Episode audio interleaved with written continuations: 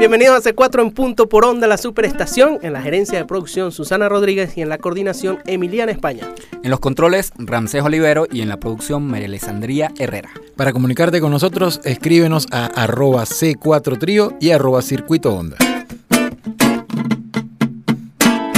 El programa de hoy es un programa bien, bien, bien chévere. Es una música que nosotros los C4 compartimos desde hace bastante tiempo, una música la que siempre escuchamos y, y tenemos unos cuantos referentes. Esto se trata de jazz.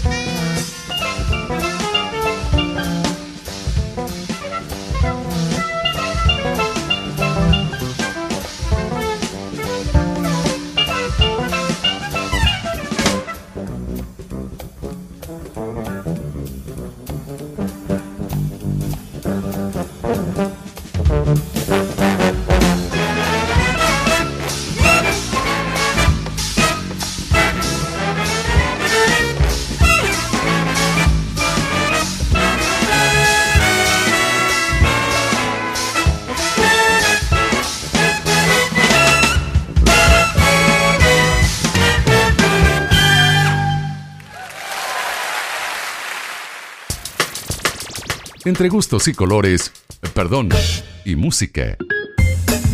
Sigues con C4 en punto. Por onda, la superestación. Seguimos en C4 en punto por onda, la superestación, y acabamos de escuchar uno de mis temas favoritos de la historia del jazz, que está en el disco Invitation de Jaco Pastorius. Es un tema que se llama Liberty City y que además está rodeado, es el tercer álbum de, de Jaco. Eh, él fue bajista de Weather Report, eh, lo, todo ese, esa bandota que escuchamos con, con el maestro Joe Sawinul. Y, y, bueno, y, y, luego eh, este, este tema particularmente a mí me gusta mucho por los solos que tiene, porque está Toots Stillmans eh, en, en, la armónica. La armónica. Está Randy Brecker y Bob, y Bob Mintzer en, en, la trompeta y el saxo. Está Peter Erskine en la, en la, la batería. batería. Eh, Otelo Molinó, eh, que, que, toca Steel Pan, Steel Pan ah. y Don Alias en la percusión. O sea, la, el Dream Team de la época Oye, tocando sí. con este loco que realmente cada vez que, que hacía un tema, cada vez que, que, se ponía en tarima, o sea, desataba una... Una Big Bang también, pero sí. durísima. Sí, este, y este tema a mí me gusta muchísimo, al igual que Chicken también. Y, y bueno, muchos temas de Jaco Pastorius, para mí uno de los compositores y músicos más, más relevantes de la, de la, del jazz.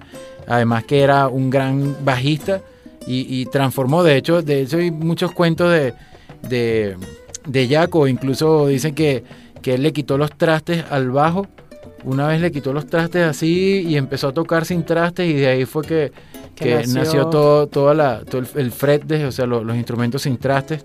Y, y, fue Jaco quien lo, quien lo hizo y, y bueno, y muchísimas cosas que, que hizo Jaco lastimosamente se fue a, muy temprana edad, pero lo recordamos con muchísimo cariño como uno de los grandes genios del jazz. 35 años de edad tenía Jaco Pastorio cuando, cuando falleció. ¿Y sabes cuál es el nombre de, completo de Jaco? John Francis Anthony Pastorius III. ¿Qué tal? Mm, de los Pastorius III. De los Pastorius III. Nació el 1 de diciembre de 1951 en la Florida y el 21 de septiembre de 1987. ¿Pero en la Florida dónde? ¿En el Instituto aquí, Clínico? Aquí en la, la Alta Florida. eh, bueno, pero es uno de los bajistas más impresionantes. Cambió la historia del, del bajo eléctrico y, y, y, los bajistas, cualquier bajista eh, es seguidor de la carrera de Jaco. En su, en su muy corta carrera hizo y deshizo con la música y esto que acaba de poner Jorge es un, una muestra fehaciente de, de, todo lo que hizo Jaco y de las cosas impresionantes que, que, hizo durante su vida. Además, bueno, yo he visto una versión por ahí en YouTube de un concierto que hizo en, creo que fue en Japón, uh -huh. donde, bueno, está, está el video con la Big Bang este, esa durísima que yo les acabo de comentar, este, está eh, Toots Stillman, bueno, todo, todos los que Jorge acaba de comentar, y es, bueno, buenísimo recordar ese, ese trabajo y verlo. Búsquenlo por ahí, Jaco Pastorius en, en vivo en, en, Japón y está, está bien, bien chévere. Para, Ahora, para si, se, si se habla de una música, sobre todo en el siglo XX, eh, de la humanidad, yo creo que, que el jazz es la música más influyente para, para toda la humanidad. O sea, el jazz invadió eh, el planeta entero por, bueno, yo creo que en gran medida por su libertad, porque el jazz tiene como que para el músico una libertad enorme. Eh, una de las características principales del jazz es la improvisación. ¿Pero tú crees que le ganó al reggaetón? Yo creo que le ganó al ¿Sí? reggaetón. Largo. Bueno, el reggaetón también tiene libertad. libertad condicional. Debería estar en libertad condicional, ¿verdad? Pero, pero es una música que, que, que bueno, que, que, en todos los países del mundo ha tomado su, su personalidad, ha, ha influenciado de alguna forma u otra la música, las músicas populares de los diferentes países. Nosotros escuchamos jazz en Francia y no es igual escuchar el jazz que hacen los brasileños o que hacen los argentinos o que hacen los japoneses o que hacen eh, los norteamericanos. Entonces, eh, este programa va a ser va a estar cargado de esa música, así que bueno, ya, ya escuchamos a un, a un primer grande del jazz que es Jaco Pastorius y ¿quién, quién, quién? uno de los primeros trabajos que hizo Jaco eh, en el 74 este grabó el disco de Bright Size Life eh, de, el inglés de nosotros iba a estar chévere. Bright Side Life. Este, de, del guitarrista Pat Metheny, que, que, bueno, que es súper bueno. este, adorado por nosotros. Y, y Pat Metheny hizo un, te, un disco en el 96 con Charlie Hayden a dúo, que es un disco, pero buenísimo. Eh, no, es de, no, no, es de, esos este, que están echando un montón de dedos y que la música es súper complicada, sino más bien un disco bien tranquilo, pero bueno, la música que está ahí es exquisita. Así que escuchemos Vals for Root de, eh, del disco Beyond the Missouri Sky, eh, composición de Charlie Hayden.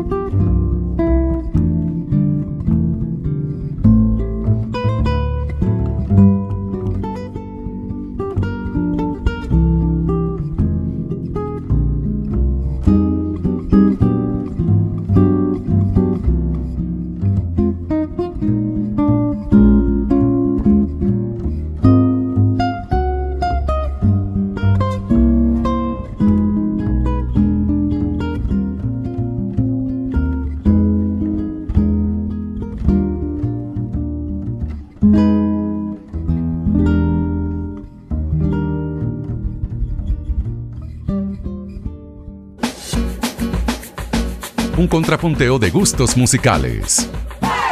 C4 en punto. Por onda, la superestación. Seguimos aquí en C4 en punto por onda, la superestación. Hoy estamos escuchando jazz, esta música tan importante para la humanidad y acabamos de escuchar un tema de Pat Metini que nos puso aquí Eduardo. Bueno, es de, en realidad es de Charlie Hayden el tema, pero tocan Pat Metini y Charlie Hayden, ¿no? Tocan, e- sí, tocan ellos dos a, a dúo. Ese disco es de mis favoritos en el mundo. Ese disco, es, ese disco es lo máximo, lo máximo del mundo mundial. No, porque fíjate, en, algu- en algunos, No, en- porque hay, en hay algunos unos discos dúo que son a trío. en, en algunos temas del disco, tú escuchas que hay otras cositas por ahí, que es el mismo Pat que, este- que grabó unos Pat. No, de verdad que es, eh, Charlie Hayden ha sido una, una gran influencia en el mundo del jazz. Además que él ha hecho un trabajo muy bonito con esos músicos que echan 200 millones de notas por compases y que son lo- los más virtuosos del mundo y cómo lo, lo- los llevó el, el- el maestro Charlie Hayden que hace poco, hace poco falleció.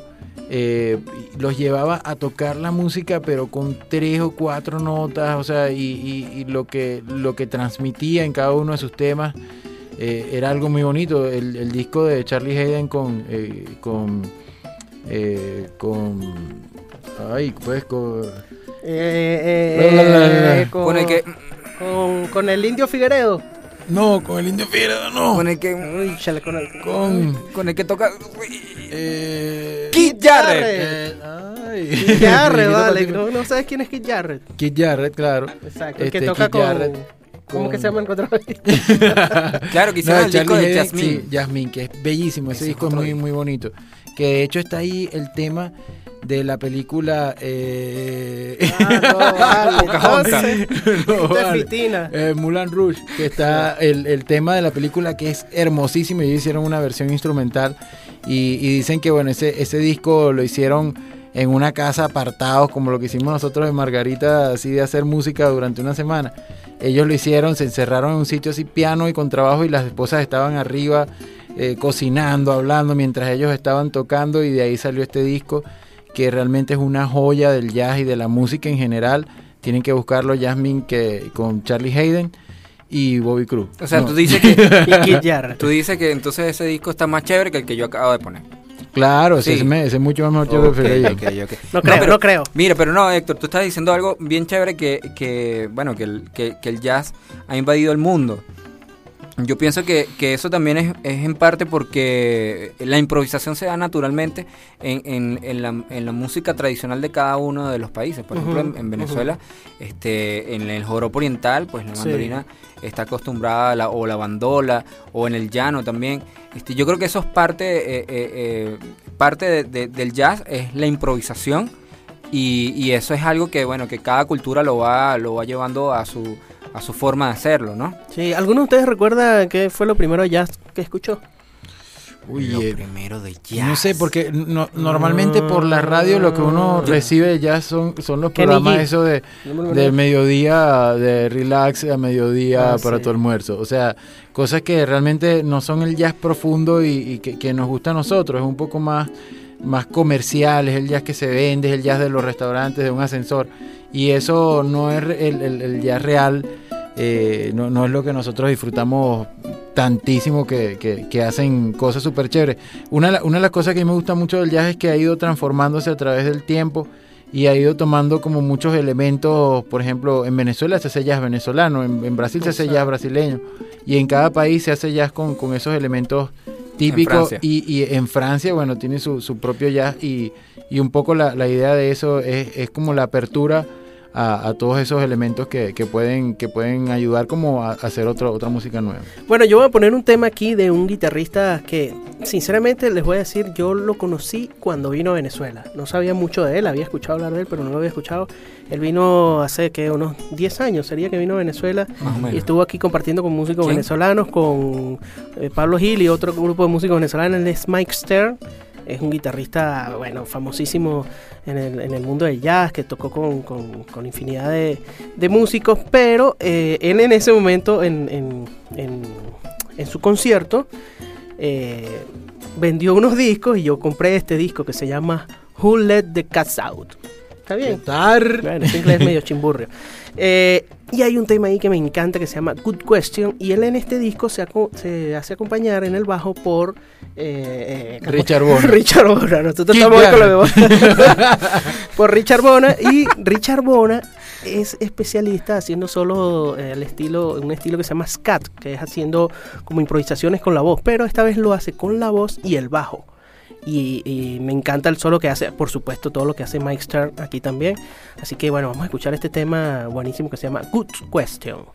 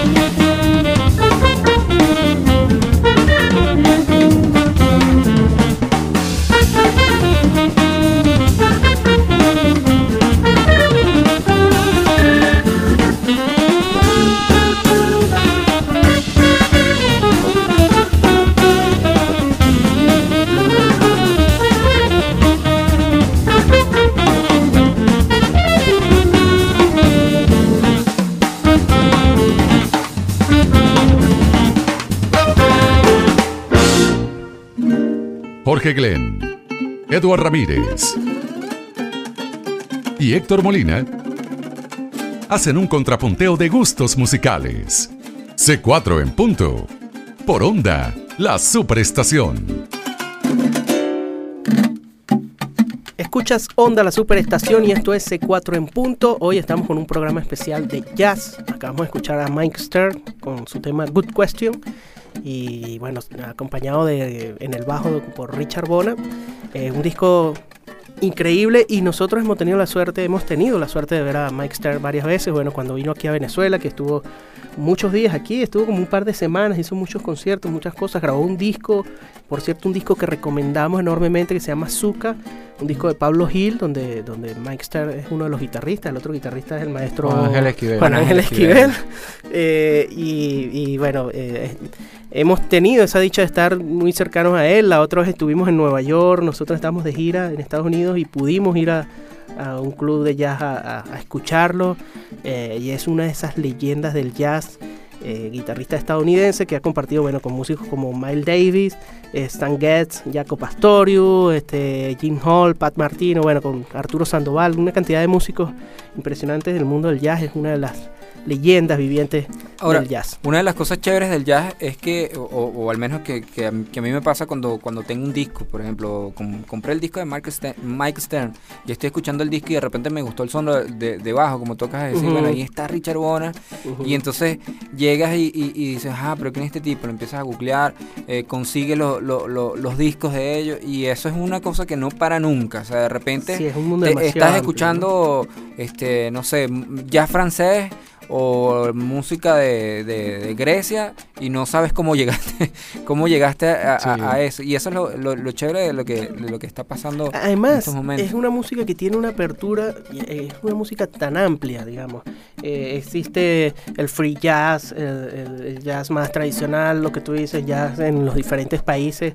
es una música que se deja permear por cualquier tipo de música eh, y, y nosotros recomendamos a la gente sabemos que no es tampoco un género de, de, de, fácil entrada, digamos, ¿no? Mucha gente a veces no entiende qué es lo que pasa, porque yo no entiendo, son muchas notas o qué sé yo, ¿no? Este, eh, y, y, siempre recomendamos empezar por lo más tradicional, puede ser empezar a entender un poco cuál es el proceso, por lo, por lo general, el jazz es una música donde se presenta un tema, una melodía, y en base a la armonía que acompaña ese tema se hacen improvisaciones, ¿no? Es digamos un, un, una regla medio básica del jazz, ¿no? Eso después ha tomado muchas otras tendencias, pero digamos el principio básico del jazz es ese eh, y nosotros recomendamos escuchar gente, no sé, ¿quién puedes decir tú, por ejemplo, de los primeros músicos de jazz? Este, Uy, este... Eh, Louis Armstrong, por ejemplo, era una música sí, muy sencilla, muy uh -huh. básica de lo que fueron los principios del jazz, ¿no? El, eh, sí, el mismo Nat King Cole también. Nat King Cole. Eh, también, este, bueno, Oscar Peterson. Este, Oscar Peterson. También, sí. bueno, por mucho... ejemplo, las cosas que hizo Ella Fitzgerald eh, son como de, de, de fácil. genial. De, de, de, eso mismo que estás comentando que ahorita, del, del scat. Del ¿no? scat, ella es una de las reinas del scat. Billie Holiday también. Billie Holiday. Sarabón. Eh, eh, bueno, hay muchísimos músicos de, de, esos primeros años del jazz que, que, que, recomendamos a la gente buscar y, e ir escuchando un poco para ir avanzando hacia, hacia, hacia otro género, ¿no? Por ejemplo, uno escucha mucho por ahí lo que tú decías en los restaurantes y esa cosa que llaman el smooth jazz, que es un jazz, un jazz muy suave, eh, que, que, que bueno, que lo usan mucho como para ambientar eh, ciertos, ciertos lugares, ¿no? Pero... Sí, y de, y de hecho eh, es muy cómico porque los grandes jazzistas del mundo tienen su disco smooth jazz, porque es el disco que de repente pueden vender y le da el dinero para poder hacer los discos que ellos realmente quieren hacer. Claro. Es algo muy loco lo de, eh, lo de cómo... De cómo tratar de, de, tener como un balance entre las dos cosas. O sea, hacen lo comercial por un lado con su nombre, pero por otro lado los discos que ellos quieren realmente hacer. Hay un, hay un maestro que, que yo admiro mucho y que creo que, que, que bueno, transformó todo, toda la manera de tocar piano y, y, y todos los, los, grandes pian, los grandes pianistas. Eh, aprendieron y, y de, de, su forma de tocar que es el maestro Bill Evans. Ah, Bill eh, Evans, Bill Evans a mí me parece eh, increíble. Yo puedo escuchar también horas a Bill Evans y, y no me cansa la, la, manera como, como él ha abordado el piano y, y, uno de mis temas preferidos no es de Bill Evans eh, pero lo toca lo, lo hizo muy famoso él que es un tema de Michel Legrand que se llama You Must Believe in Spring y bueno, vamos a escuchar este tema y relájense un poco con esta belleza y la forma de tocar del maestro Bill Evans.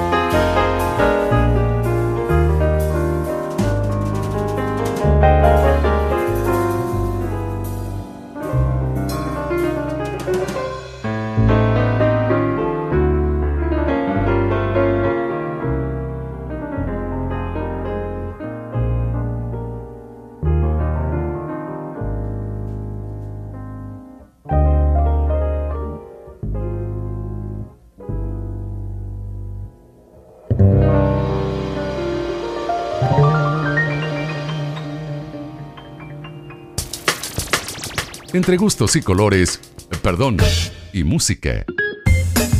Sigues con C4 en punto. Por onda, la superestación.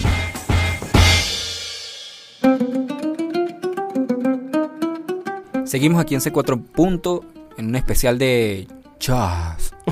Como diría el maestro Jax Oye, vale. Jack, Jack Brown, Browns- Bra- Brownstein. Jack Brownstein. Bueno, este, pueden buscar los subtítulos abajo en su radio. Disculpen, nuestro inglés es malísimo. Inglés 8, inglés cumaré, inglés caraqueño. No, pero acabamos de escuchar, bueno, yo creo que los tres somos fanáticos de la música que, que, que, que ha hecho Bill Evans y, Sí. y es así como dice este Jorge, uno puede pasar horas escuchando cómo, cómo Bill Evans eh, abordaba el piano y los acordes que usaba. Por ejemplo, nosotros que somos cuatristas y, y nos gusta la armonía, eh, siempre como músicos vam- vam- vamos a escuchar eh, eh, o lo que hace el piano, lo que hace la guitarra y ahí vamos tomando también cosas para, para aplicarlos en, en- nuestros instrumentos. Y sabes que a mí me pasó algo con, con Bill Evans, que, que, que a mí me parecía que él no explotaba el virtuosismo, ¿no? Para mí, él fue uno de esos primeros referentes que yo tuve, de esos músicos que no son hiper virtuosos en su instrumento, sino que la forma de, de decir las cosas es distinta. No es, no es ese músico que está interesado en hacer mil notas por segundo y demostrar lo rápido que puede tocar, Sí. sino es todo lo contrario. Y a mí eso me impresionó muchísimo, o sea, sentir todo lo que él decía con, con pocas notas y sin, sin, sin, has- sin hacer malabarismos, ¿no? Eso, eso Sí, es bueno. una cosa muy importante en la música de Claro, no, Bill y Evans, además ¿no? que algo bien importante en Bill Evans era el sonido en el piano. Porque él venía de, de toda, de, de, toda esa influencia del impresionismo, de Debussy, de Ravel, de escuchar toda, toda esa música, y él era pianista clásico, y cómo llevaba todo ese sonido al piano, cuando normalmente de repente en el jazz era algo como más rápido, más, más virtuoso, no importaba tanto el sonido, sino más bien las notas que hiciera, las escalas, tal, y entonces de repente llega él con todo su conocimiento clásico al, al, al mundo del jazz y realmente transformó muchísimo, o sea, él hizo muchísimos discos que, que, que, revolucionaron el jazz para siempre. Y hoy en día todos ves que muchos de los pianistas que, que, tocan jazz cuidan muchísimo el sonido clásico, estudian piano clásico, el, el hecho, el, el, mismo Keith Jarrett. Eh, también Brad Meldau o, este, o Chick Corea, Herbie uh -huh. Hancock, tienen sonidos que son bien, bien este, importantes eh, con, con, el piano gracias a, a Bill Evans.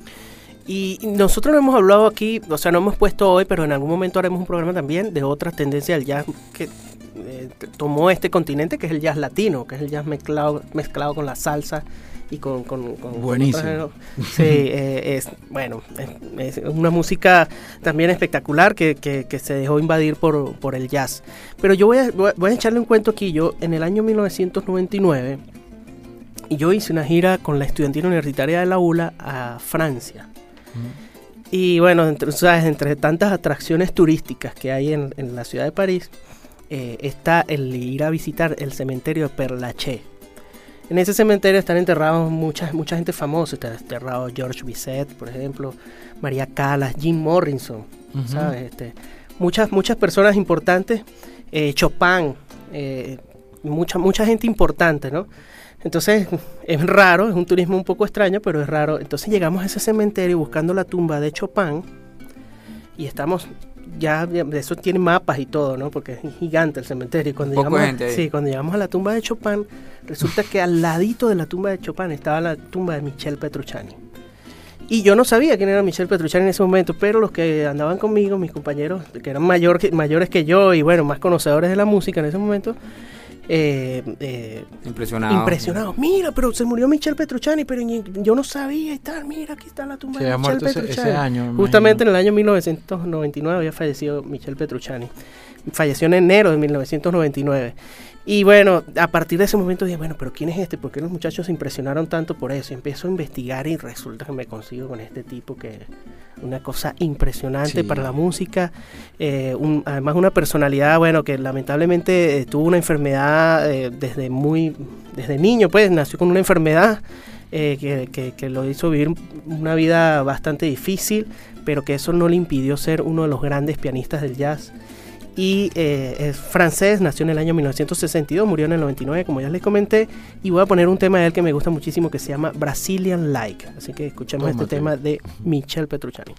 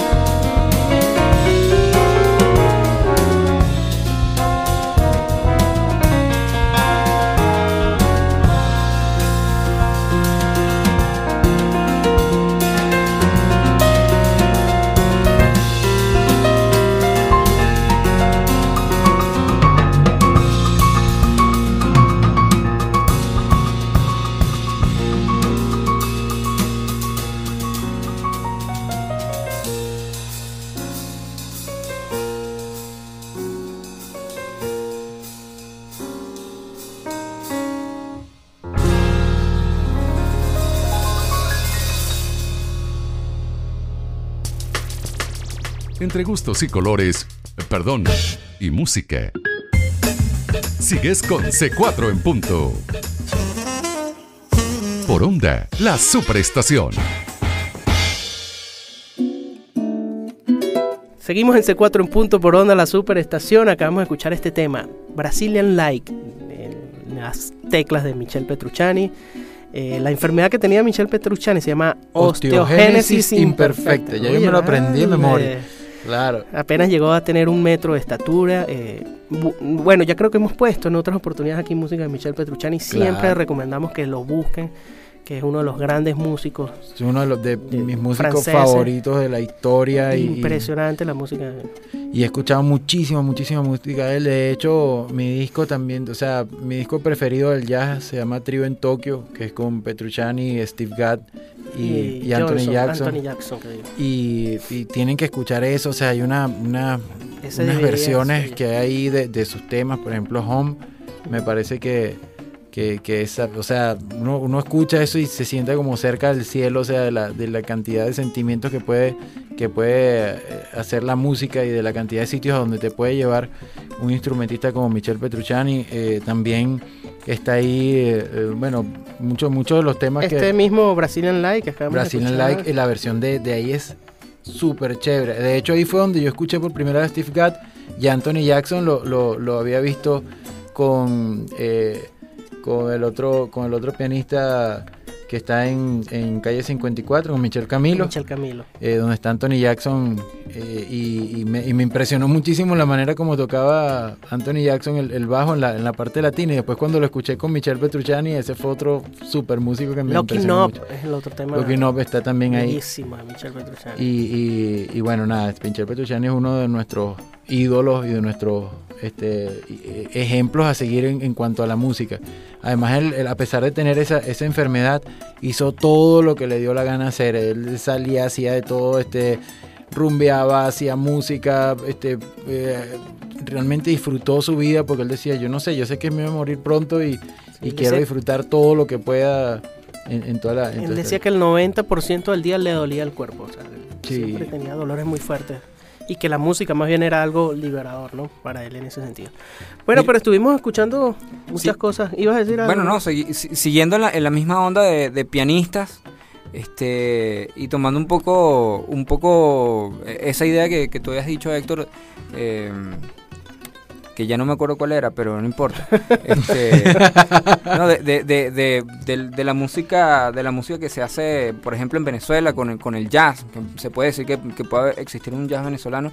Si, si existe eso, obviamente hay que hablar de, alguien como Jerry Whale, que ha formado tantos músicos en el mundo del jazz, que ha hecho pues una cantidad de discos. Eh, creo que, la, gran cantidad de jazzistas aquí han pasado por él, incluso gente que, que, ha tomado eso para, para, para aplicarlo en, otro estilo de música. ¿no? Este, el maestro Jerry Weil este, nació en Austria el 11 de agosto del 39, eh, llega a Venezuela en el 57.